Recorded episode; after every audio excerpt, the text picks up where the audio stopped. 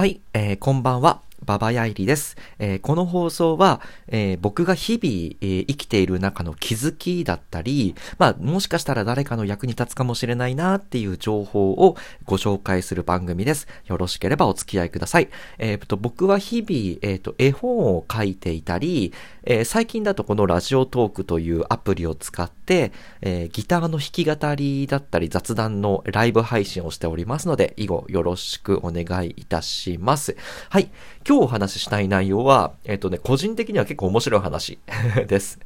で、えっ、と、何かっていうとね、ナイチンゲールっていう人がいるのは皆様ご存知だと思います。あの、何看護婦さんの鏡みたいな、あの、クリミア戦争で活躍したので、クリミアの天使とかって言われてる、ナイチンゲールですね。で、あの、本名はフローレンス・ナイチンゲールっていうお名前で、1820年から1800 1910年ぐらいまで、えっ、と、生きた方です。で、この人を引用して、実は、根性論ってむちゃくちゃすげえ力を発揮するっていう そんなお話をしたいと思います。えーよろしくお願いいたします。で、えっ、と、最近ほら、なんだろうな、日本でいうところの働き方改革とかって言って、うん、残業が1分刻みで出ますとか、えー有給を5日間取得させないと、企業側が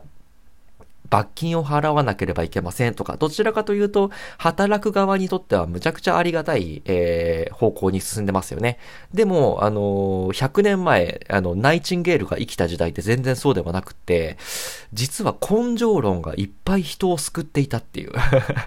今だとね、根性論を唱えると、お前古いな、頭がと、えー働き方改革のこの令和の時代に根性あれば何でもできるって、あのーある種のね、昭和の生き残りかよみたいなことを言われがちですけど、実は根性論がむちゃくちゃ多くの人を救ったっていうのを、このフローレンス・ナイチンゲールさんはやったんですよね。はい。では具体的にどんなことをやったかっていうのをお話ししていきたいと思います。1820年、イギリスで、えーフローレンス・ナイチンゲールさんは生まれました。で確かね、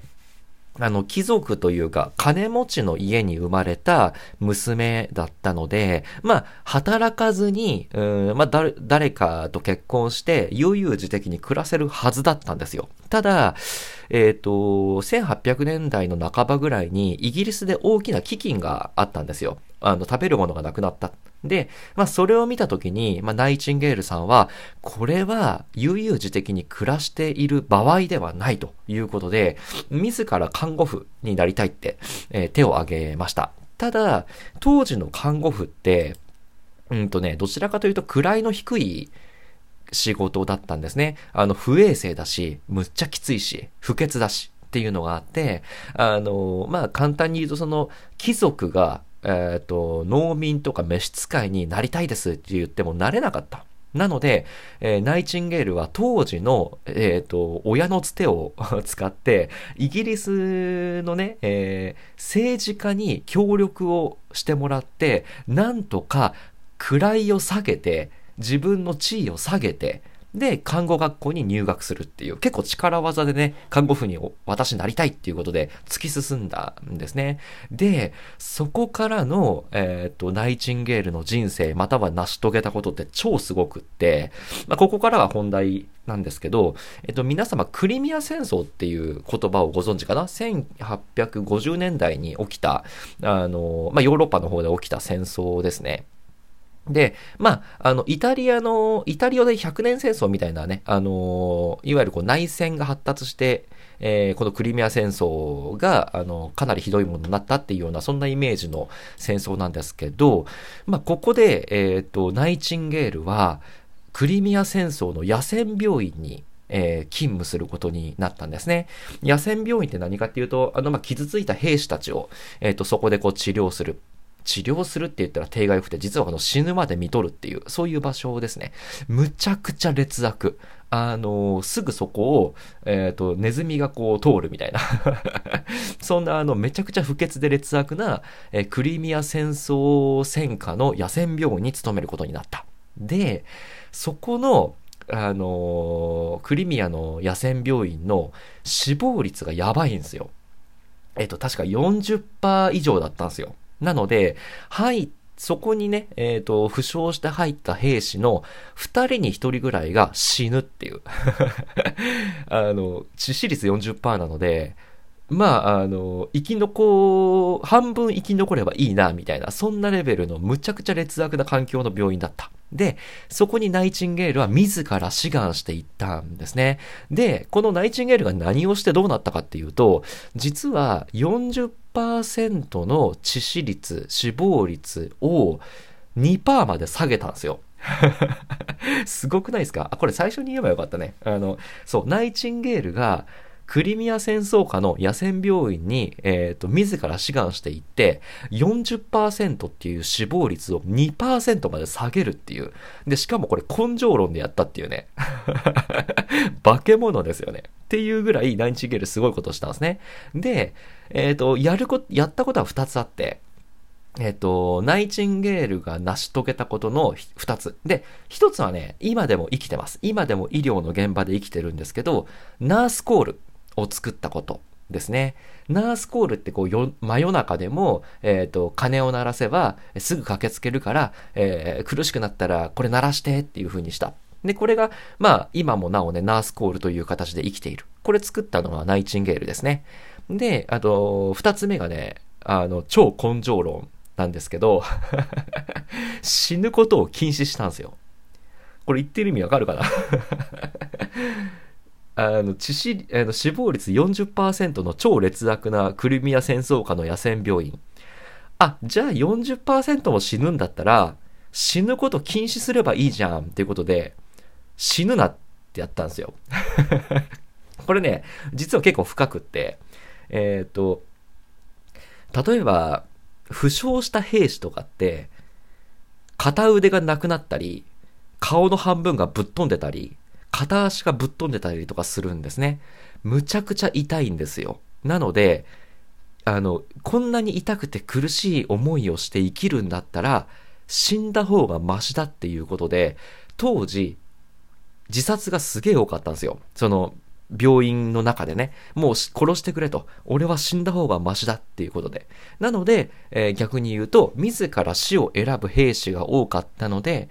致死率、あ、じゃ死亡率40%っていう驚異的なね、えー、まあ、地獄のような野戦病院ができてしまっていた。ただ、お前らどんだけ苦しくても痛くても死ぬの禁止なと いうことで あの、兵士から銃を奪ったんですね。で、あの、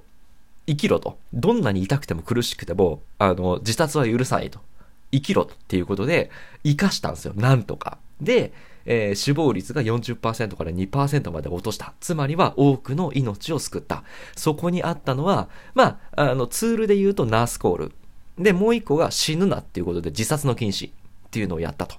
で、あのー、それをしたことによって、実は結果的に、えー、フローレンス・ナイチンゲールさんは、クリミア戦争下でむちゃくちゃ多くの兵士の命を救った。そして、えー、今では、例えばあの、近代介護教育の母とか、あの、クリミアの天使とかって言われて、うんと、まあ、偉人ということで、え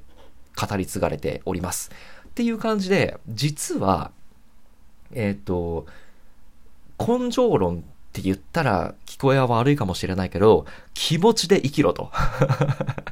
あの、気合で何とかしろというところで、人の命を実際に救ったっていう、そういう事例があって、えー、その最たるところが実はこのナイチンゲールさんだったというところですね。で、結構これって、あの、日本、今のね、僕らの生きる現代社会にも適用できて、体はね、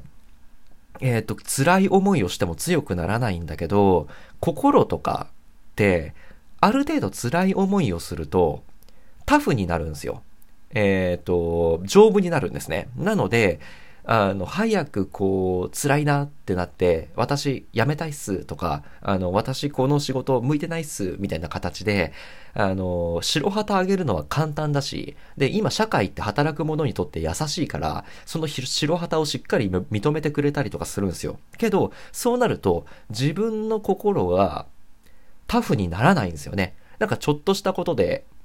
へこんじゃったりとかして。で、あの、心に耐性がないとすぐこう、自ら命を絶つとか、なんかそういう結論に走りがちなんですけど、実は根性論を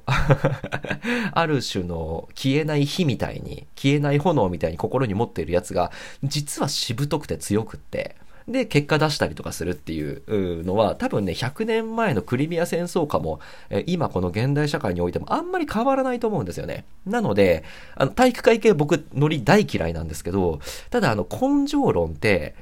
事実として、実はむっちゃ強いと。で、歴史が証明していて、このナイチンゲールさんみたいな人が根性論で、実は多くの命を救ってたりするんで、案外バカにできないよね。根性論ってっていう話を、えー、今日はさせていただいた次第でございます。あの、こんな感じでね、あの、僕、ウィキペディアとか読むの好きなので、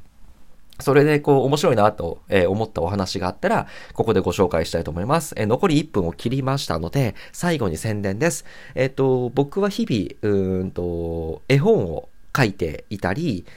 このラジオトークでライブ配信を最近、始めてみてます。で、僕の書いた絵本は、絵本広場っていうプラットフォームがあって、そこであの、無料で公開しておりますので、よろしければ見てください。えっ、ー、と、リンク先のツイッターでね、えー、書いた絵本のラフ画とかをアップしたり、または、えー、ここでラライブトークするときにも告知しますので、えー、ツイッターフォローしていただければ、えっ、と、大変大変嬉しいです。はい。というわけで、え今日のお話は、ナイチンゲールから見た根性論の大切さっていうところを、え解かせていただきました。また次回お会いしましょう。バイバイ。